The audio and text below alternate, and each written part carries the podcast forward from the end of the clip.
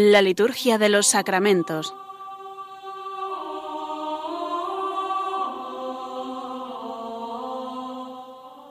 Con el Padre Juan Manuel Sierra.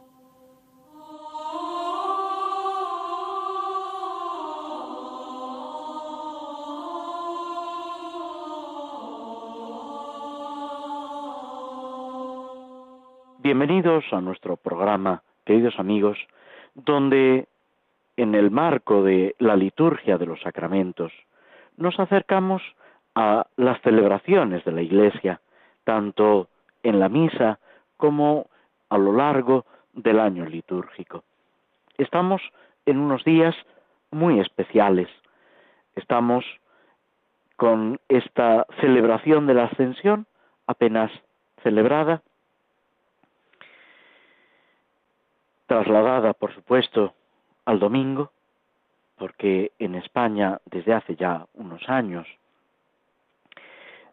se pidió este traslado al domingo sucesivo, quedando así ligeramente acortada la novena, podríamos decir, estos días que preceden a Pentecostés. Sin embargo, esto no disminuye para nada esa intensidad y ese ambiente que el, año litúrgico nos va marcando en el misal y en la liturgia de las horas.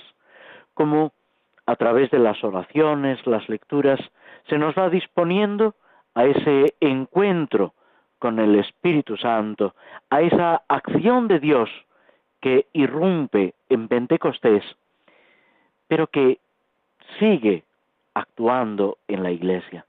Por una parte, a través de las celebraciones del año litúrgico, podemos decir que se actualiza, vuelve a realizarse ese misterio de salvación que es la venida del Espíritu Santo, que el Hijo envía desde el cielo, desde el seno del Padre, para santificar la Iglesia, para darle esa vitalidad, esa energía, ese ardor apostólico que debe caracterizar a la Iglesia entera y a cada uno de los que formamos parte de la Iglesia, a cada uno de los miembros de ese cuerpo místico de Cristo que es la Iglesia.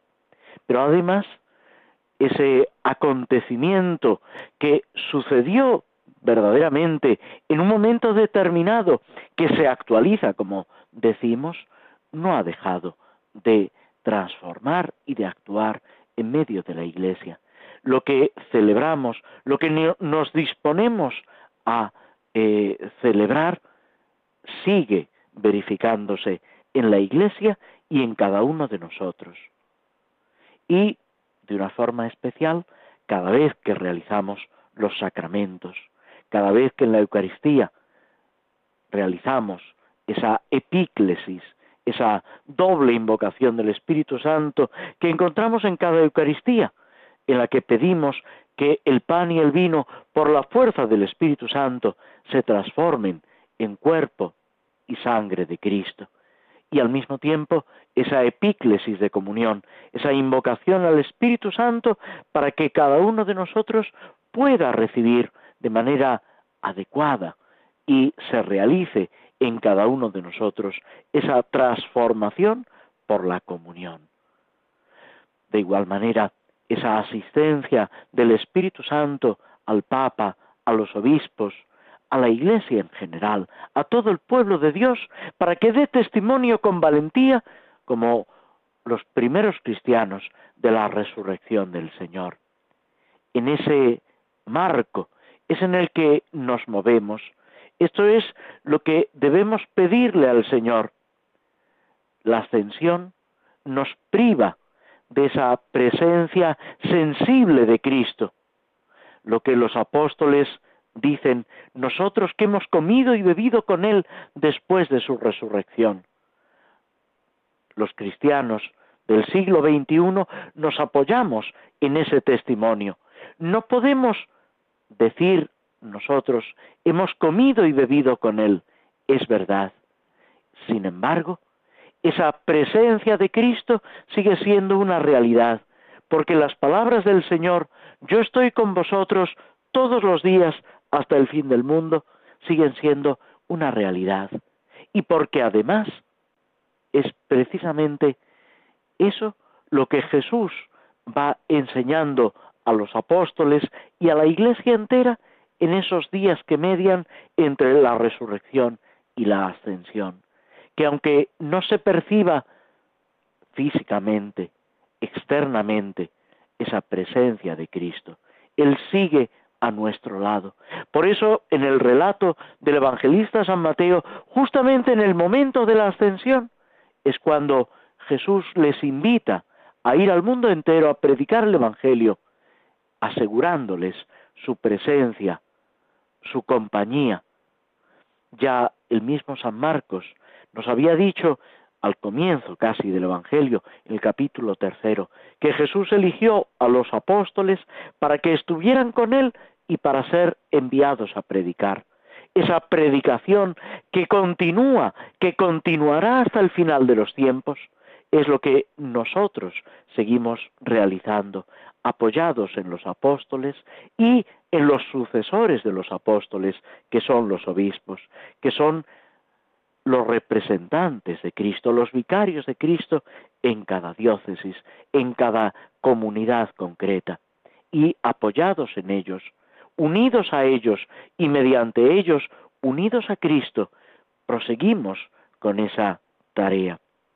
El domingo de Pentecostés que nos disponemos a celebrar, aprovechando estos días en que, como os decía, en la liturgia de las horas, en las lecturas y en las oraciones de la misa, se nos prepara, debemos hacer hincapié en esa misa vespertina, en esa vigilia donde sea posible, un poco en paralelismo como hermana menor de la gran vigilia de Pascua, pero como un gran acontecimiento que la Iglesia en oración con María, acabamos de terminar el mes de mayo dedicado a la Virgen, con María los apóstoles esperan el don del Espíritu Santo es esa idea que aparece también en los textos de la Virgen y en los textos de Pentecostés. Y aparece en esa preciosa misa, ese formulario de la misa que tenemos en las misas de la Virgen María, Reina de los Apóstoles, subrayando como ella que ha cuidado de Cristo, de Jesús cuando era niño, cuida también de la iglesia naciente, la prepara, la dispone para ese encuentro, para acoger el Espíritu Santo, para que esa acción divina, que es acción de amor, transforme los corazones de los fieles y les haga valerosos en el testimonio, en el seguimiento de Cristo. Es a través de la Virgen María, apoyados en ella, como podemos y debemos realizar ese ministerio que el Señor nos encomienda. Esto mismo se expresa en uno de los prefacios de la Virgen María, ese prefacio que precisamente nos anuncia en los últimos párrafos cómo ella cuida de la Iglesia. Es el prefacio tercero de la Virgen María. Ella, al aceptar tu verbo con inmaculado corazón, mereció concebirlo en su seno virginal y al dar a luz al Creador, preparó el nacimiento de la Iglesia. Ella, al recibir junto a la cruz el testamento de tu amor divino, tomó como hijos a todos los hombres, nacidos a la vida sobrenatural por la muerte de Cristo. Ella, esperando con los apóstoles la venida del Espíritu, al unir sus oraciones a las de los discípulos, se convirtió en el modelo de la Iglesia suplicante desde su asunción a los cielos, acompaña con amor materno a la iglesia peregrina y protege sus pasos hacia la patria celeste, hasta la venida gloriosa del Señor. Esa es la tarea de la Virgen María que nos acompaña. Esa es la petición de la Iglesia que se apoya en el ejemplo y en la intercesión de la Madre. Y así, con esa confianza, con esa firme esperanza, podemos avanzar en ese camino del seguimiento de Cristo, que dura tanto como nuestra vida, que para la Iglesia se prolonga hasta ese momento de la parusía, cuando el Señor vuelva en majestad. No sabemos el día ni la hora, pero con absoluta paz, con completa confianza en el Señor, seguimos avanzando y mientras tanto debemos empeñarnos cada uno de nosotros y la Iglesia entera en dar a conocer el amor de Cristo, en comunicar a nuestros hermanos esa vida divina, esa dignidad de hijos de Dios que se nos comunica en el bautismo y que debe crecer en nosotros precisamente por la participación en los sacramentos. De ahí que reflexionemos sobre la liturgia de los sacramentos, sobre ese don de Dios, que es también acción del Espíritu Santo, sobre todo en cada uno de nosotros. Es un tesoro que, como dirá San Pablo, llevamos en vasijas de barro. Puede tener apariencia pobre. Podremos no saber expresar toda esa riqueza que se contiene. Y sin embargo, es el mayor tesoro, el mayor regalo que Dios nos ha podido dar y que nos sigue dando para que disfrutemos de Él, para que lo recibamos con alegría y para que con generosidad lo llevemos a nuestros hermanos, a todas las personas que nos vamos encontrando en el camino de la vida, hombres y mujeres que necesitan del amor de Dios, de la gracia de Cristo, de la presencia y de la acción del Espíritu Santo. En estos días es verdad que se pueden celebrar también algunos santos, pero como si dijéramos, pasan a segundo plano en función de este acontecimiento tan grande que es la espera, la preparación para el Espíritu Santo. Que este aliento, esta ilusión crezca en nosotros de día en día para culminar en ese domingo de Pentecostés, en ese gran acontecimiento que nos llena de gozo y nos llena al mismo tiempo de la fuerza de Dios. Nos detenemos unos instantes antes de proseguir con nuestro programa.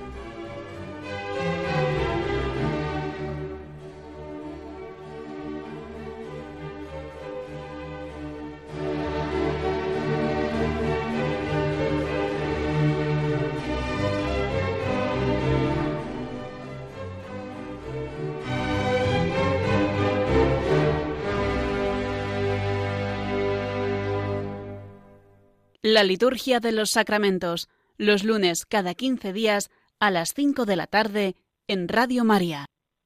Antes de adentrarnos, prosiguiendo con el ritual de la iniciación cristiana de adultos, vamos a leer esta versión de la secuencia de Pentecostés, que es eh, una poesía de José Luis Blanco, que ha sido introducida también en la liturgia. Es verdad que la hemos escuchado muchas veces, que se repetirá en estos días, pero también es verdad que nos ayuda volver una y otra vez sobre ella. Ven Espíritu, Espíritu Divino, manda tu luz desde el cielo. Padre amoroso del pobre, don en tus dones espléndido, luz que penetra las almas, fuente del mayor consuelo. Ven dulce huésped del alma, descanso de nuestro esfuerzo, tregua en el duro trabajo, brisa en las horas de fuego, gozo que enjuga las lágrimas y reconforta en los duelos. Entra hasta el fondo del alma, divina luz, y enriquecenos. Mira el vacío del hombre si tú le faltas por dentro. Mira el poder del pecado cuando no envías tu aliento. Riega la tierra en sequía, sana el corazón enfermo, lava las manchas, infunde calor de vida en el hielo, doma el espíritu indómito, guía al que tuerce el sendero, reparte tus siete dones según la fe de tus siervos. Por tu bondad y tu gracia, dale al esfuerzo su mérito, salva al que busca salvarse, y danos tu gozo eterno. Amén. Y vamos ya al ritual de la iniciación cristiana de adultos. Este ritual que nos presenta conjuntamente el bautismo, la confirmación y la Eucaristía. Es verdad que la confirmación se ha identificado de alguna forma con ese don divino de Pentecostés, con esa acción del Espíritu Santo.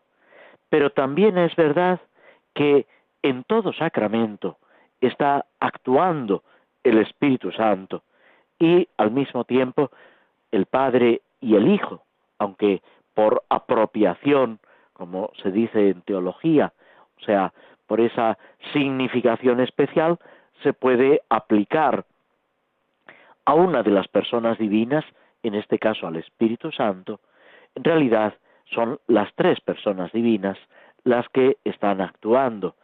Se señala así también en estos textos del Evangelio de San Juan que median entre el lavatorio de los pies y la oración en el huerto.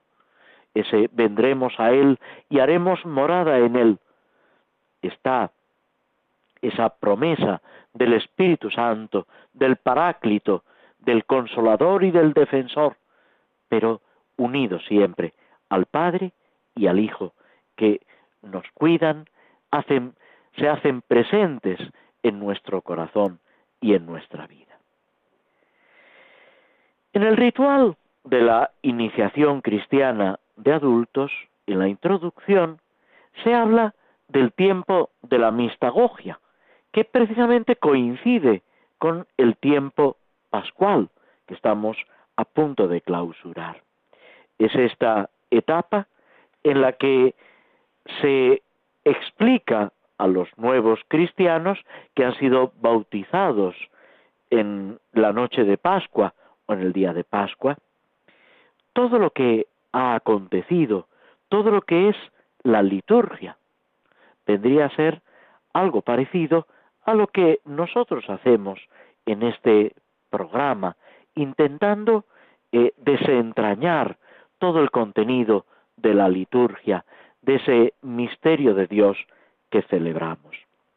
En algunas iglesias también el día de Pentecostés ha sido día bautismal en algunas comunidades, o bien cuando no se podía bautizar en la vigilia pascual, o por otros motivos, también, junto con la Epifanía, era un día especialmente bautismal, un día adecuado para la iniciación cristiana, subrayando esa presencia, esa acción del Espíritu Santo. Pues bien, Se trata, una vez que se ha participado en los sacramentos del bautismo, de la confirmación y de la Eucaristía, llegar a una percepción más profunda del misterio pascual. Llegar a comprender aquello de lo que ya participamos.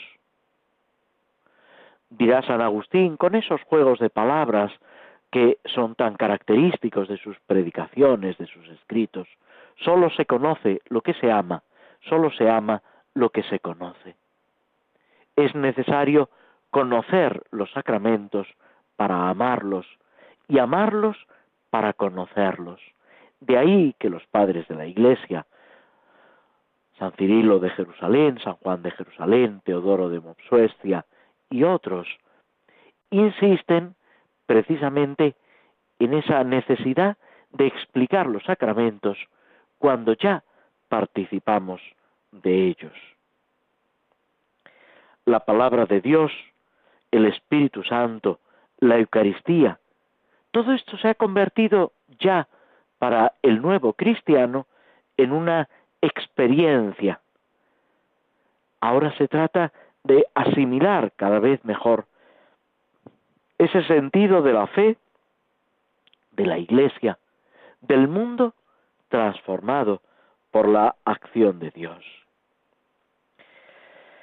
La frecuencia de los sacramentos ilumina la inteligencia de la Sagrada Escritura.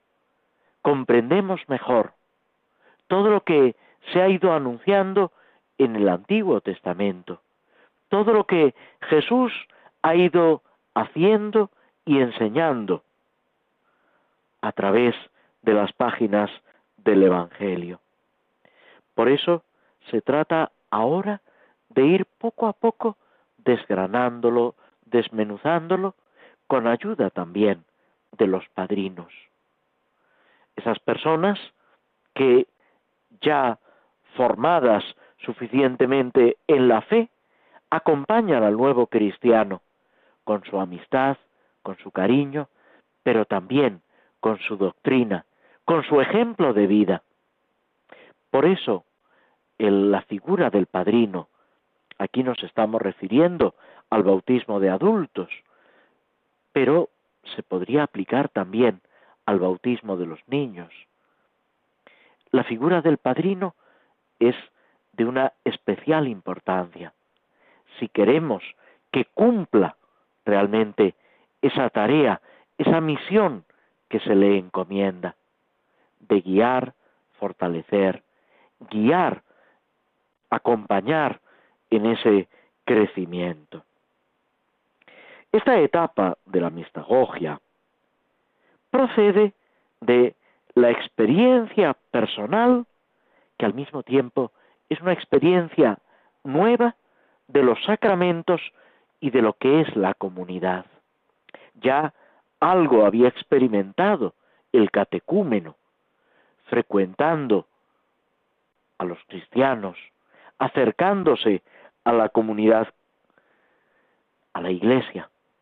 Pero es ahora cuando se da esa vinculación plena, cuando mejor se experimenta. Es ahora cuando esa participación en la misa dominical es plena, porque ya puede acompañar, participar en toda la celebración.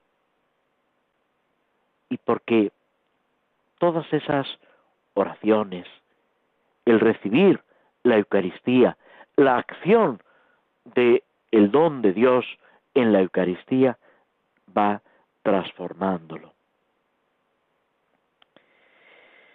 Dicho esto, se pasa a tratar brevemente de los ministerios, de los oficios, de mm, las distintas tareas, podemos decir, que acompañan este proceso catecumenal.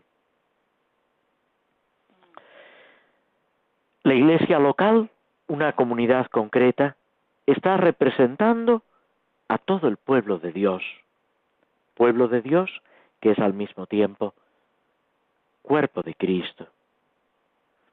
Es importante ser conscientes que esa labor de instrucción, de acompañamiento, de nacimiento a la vida cristiana, involucra a todos los bautizados.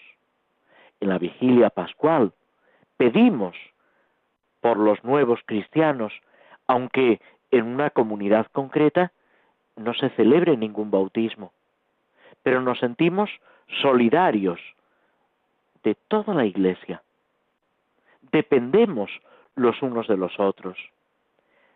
La salvación de unos depende de la santidad de otros. Es una frase que utilizaba ya el Papa Pío XII. Es ese misterio del cuerpo místico de Cristo, de la comunión de los santos. Es lo que Santa Teresa del Niño Jesús vivía desde su Carmelo, esa importancia de cuidar los unos de los otros, de empeñarnos en el crecimiento espiritual.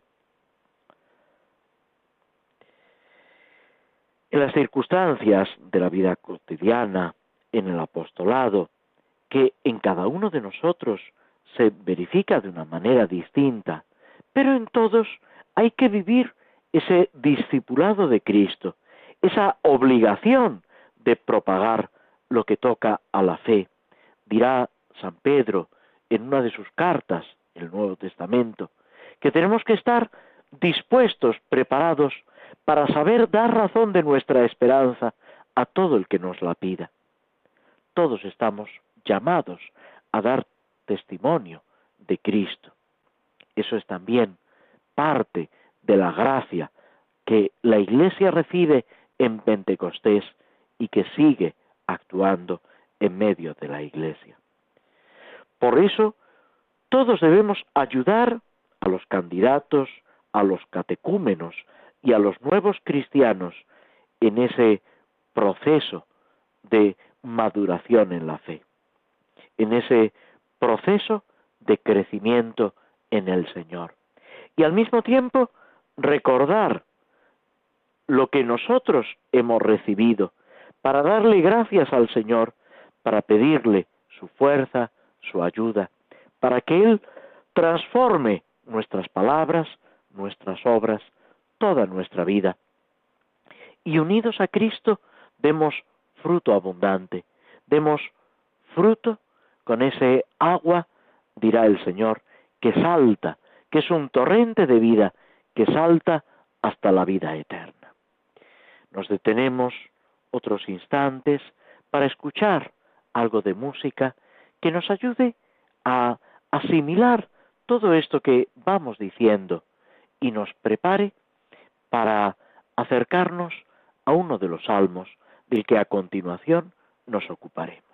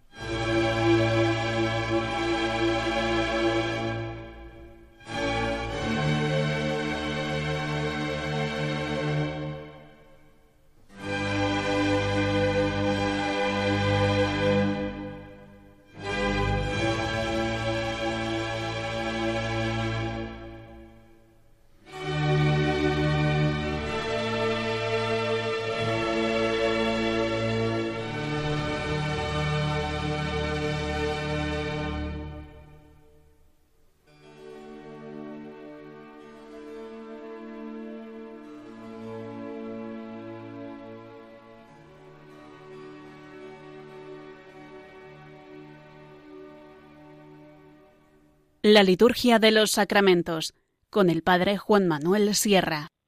Aunque todavía no nos acercamos no empezamos a, digamos, a celebrar la fiesta del Sagrado Corazón de Jesús, el mes de junio, que estamos comenzando, se dedica de una forma especial al Sagrado Corazón.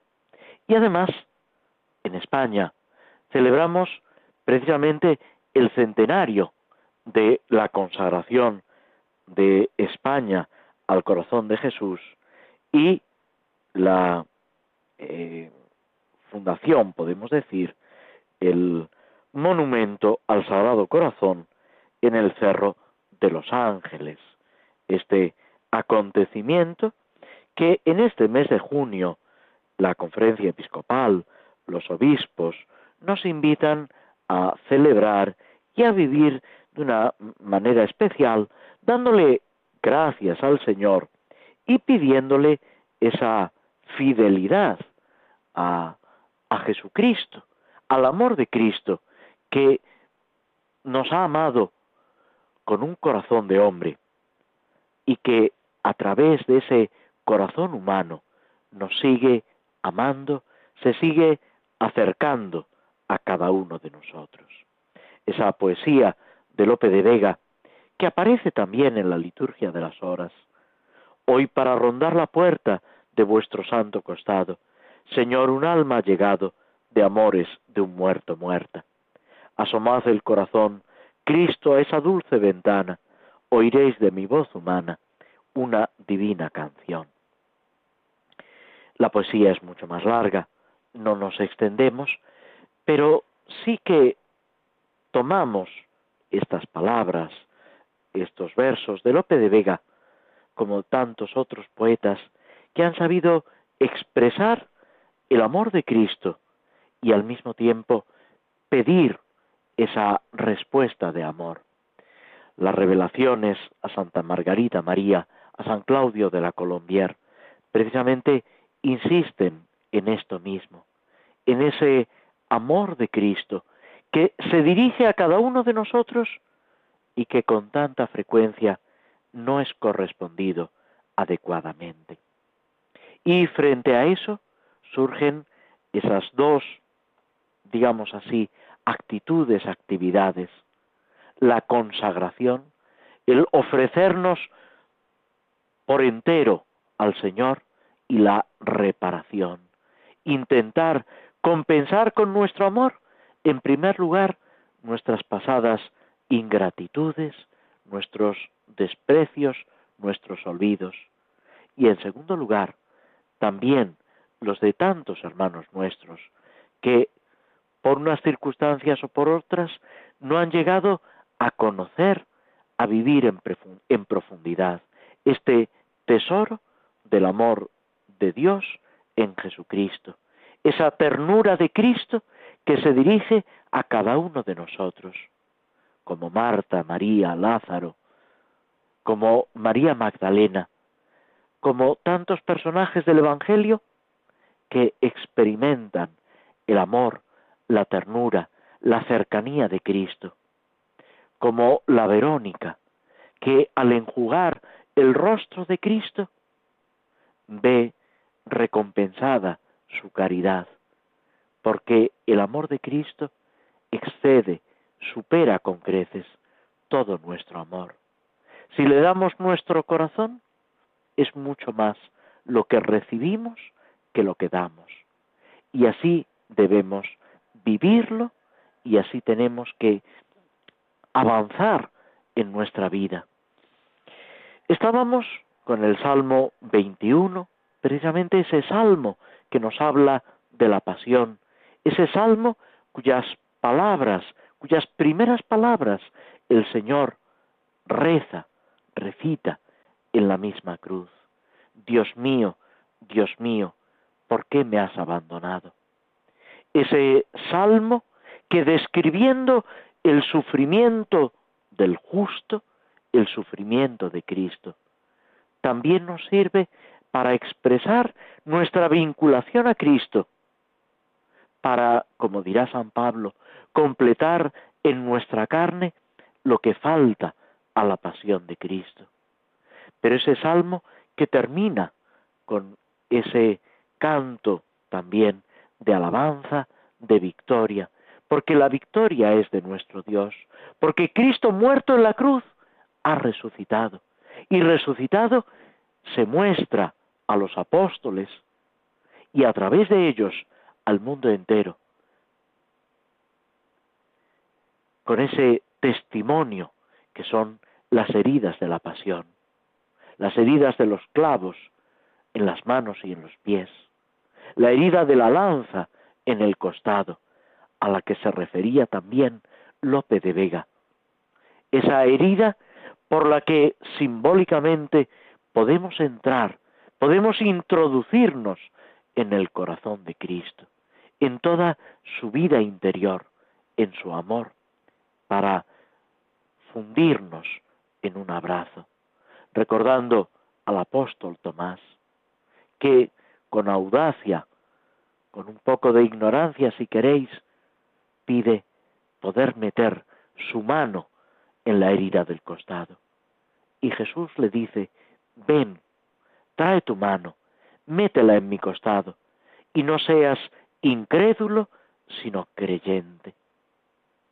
Es la invitación a cada uno de nosotros para que seamos creyentes, para que metamos nuestra mano en el costado de Cristo, para que palpemos ese amor infinito del Señor, que ha llegado hasta la muerte y muerte de cruz, que se ha abierto de par en par para que nosotros podamos introducirnos en lo más profundo del amor de Dios, para que podamos, como dirá San Pablo, llegar a conocer lo alto, lo ancho, lo profundo del amor de Dios, que en Cristo llega hasta cada uno de nosotros. El Salmo 21 dice, volverán al Señor hasta de los confines del orbe, de la tierra. Se anuncia ese carácter universal del retorno de los pueblos a Dios. Es la victoria de Cristo, ese mandato a los apóstoles de ir hasta los confines del mundo. Es el gran milagro de la resurrección, de la transformación que por Cristo alcanza al mundo entero. Cristo ha vencido a la muerte. El pecado y la muerte han quedado destruidos. Y termina diciendo, me hará vivir para Él, mi descendencia le servirá.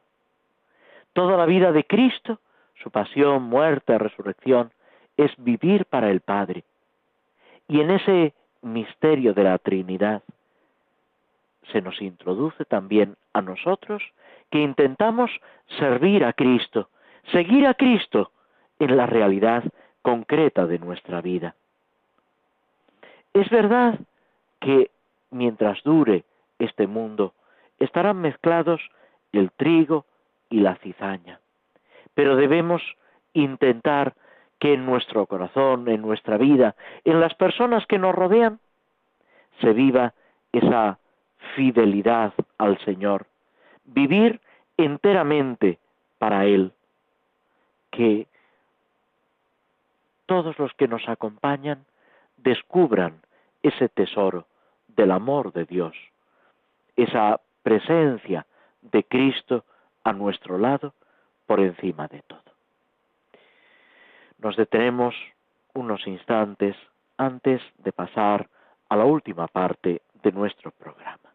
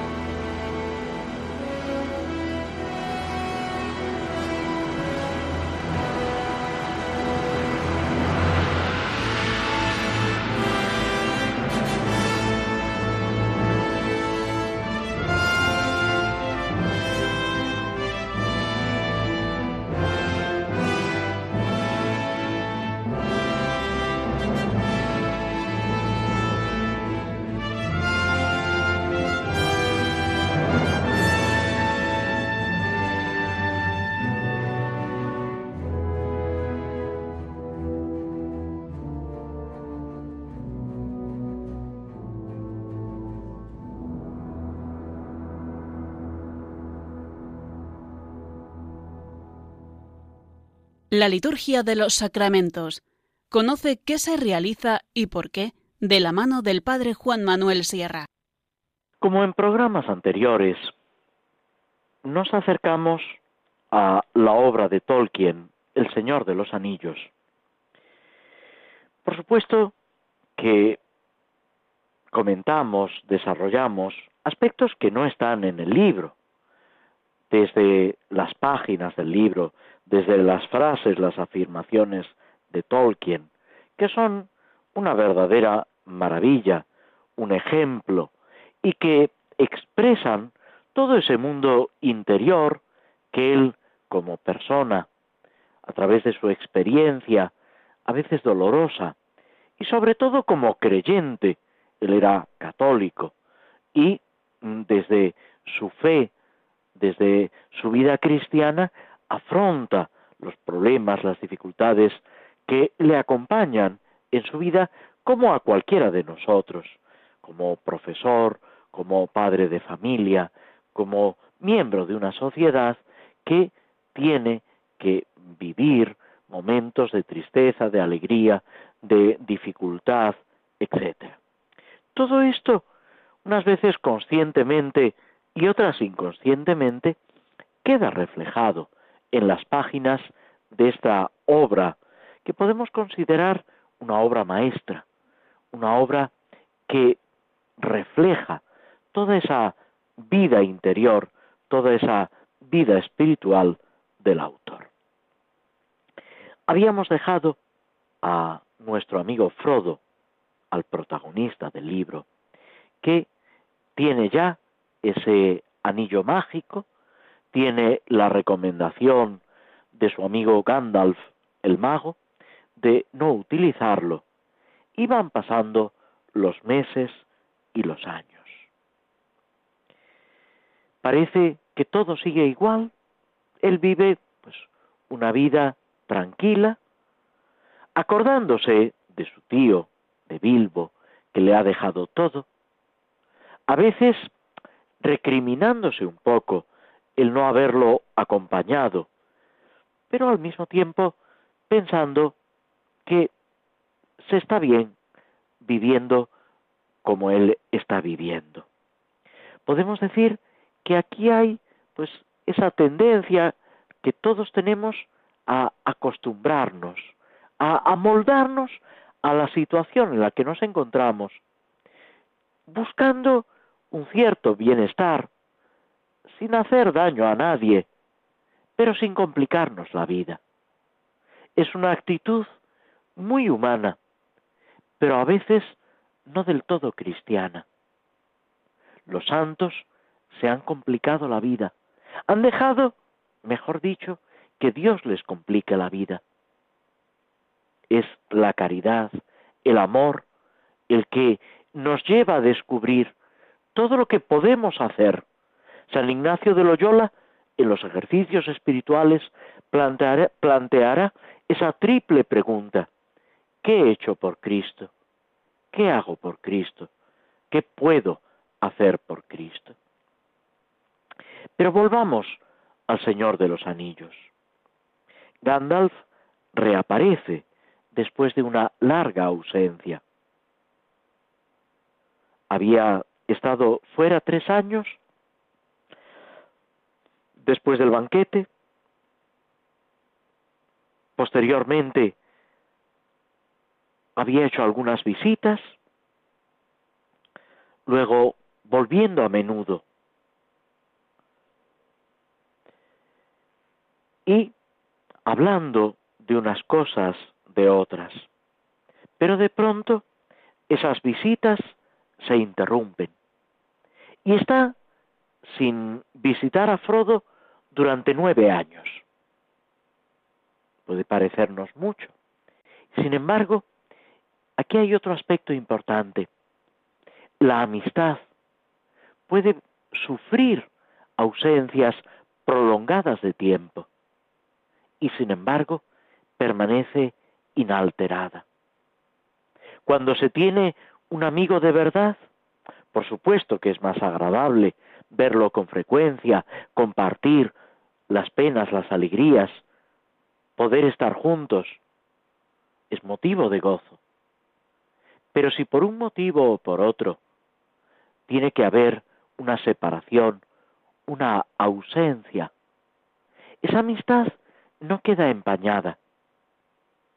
Y cuando se vuelve a dar esa alegría del encuentro, podemos decir que supera con creces la pena de la ausencia. Esto mismo es lo que experimenta Frodo. Frodo pensaba que a lo mejor se había olvidado. Sin embargo, cuando oye esa forma familiar que Gandalf tiene de llamar a la puerta, el corazón le da un vuelco. Sorprendido y encantado, nos dice el libro, dio la bienvenida al viejo amigo.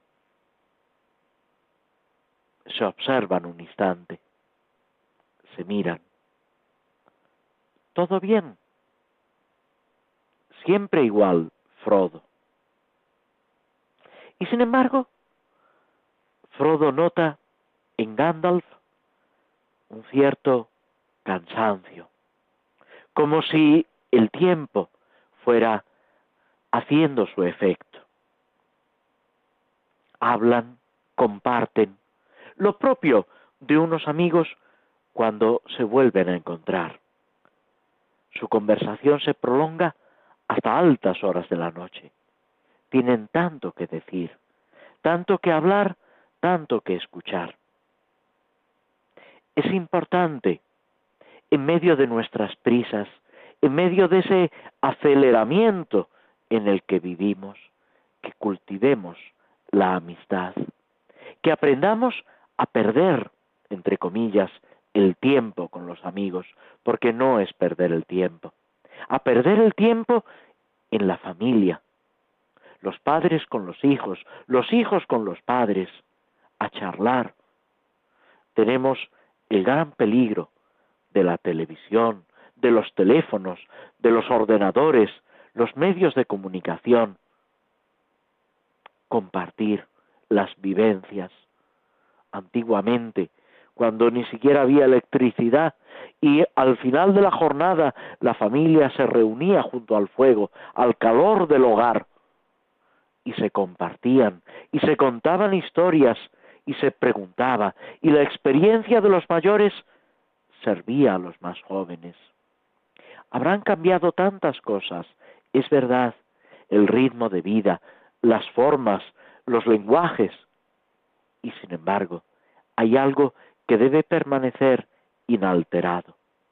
Es esa convivencia, ese compartir lo que vale de veras, ese apoyarnos los unos en los otros, ese cuidar el afecto profundo de aquellos que nos lo han dado todo, aquellos a los que le debemos todo lo que somos y que tantas veces también necesitan de nosotros. Todo esto es un reto y al mismo tiempo una invitación. Debemos vivir en la amistad, en esa donación que también es algo que Cristo nos enseña. Jesús le dice a los apóstoles, ya no os llamo siervos, a vosotros os llamo amigos. ¿Somos amigos del Señor? Esa es la gran pregunta. Somos amigos de los que comparten nuestra fe, de los que comparten nuestra vocación a la vida cristiana como hijos de Dios. Y esta es la llamada, la invitación que desde el Señor de los Anillos Tolkien nos dirige. Con esto llegamos al final de nuestro programa, deseándos a todos esa preparación adecuada para vivir esa presencia, esa acción del Espíritu Santo en Pentecostés y responder al amor del corazón de Cristo. Nos despedimos hasta el próximo programa, deseándoos a todos una santa y feliz tarde.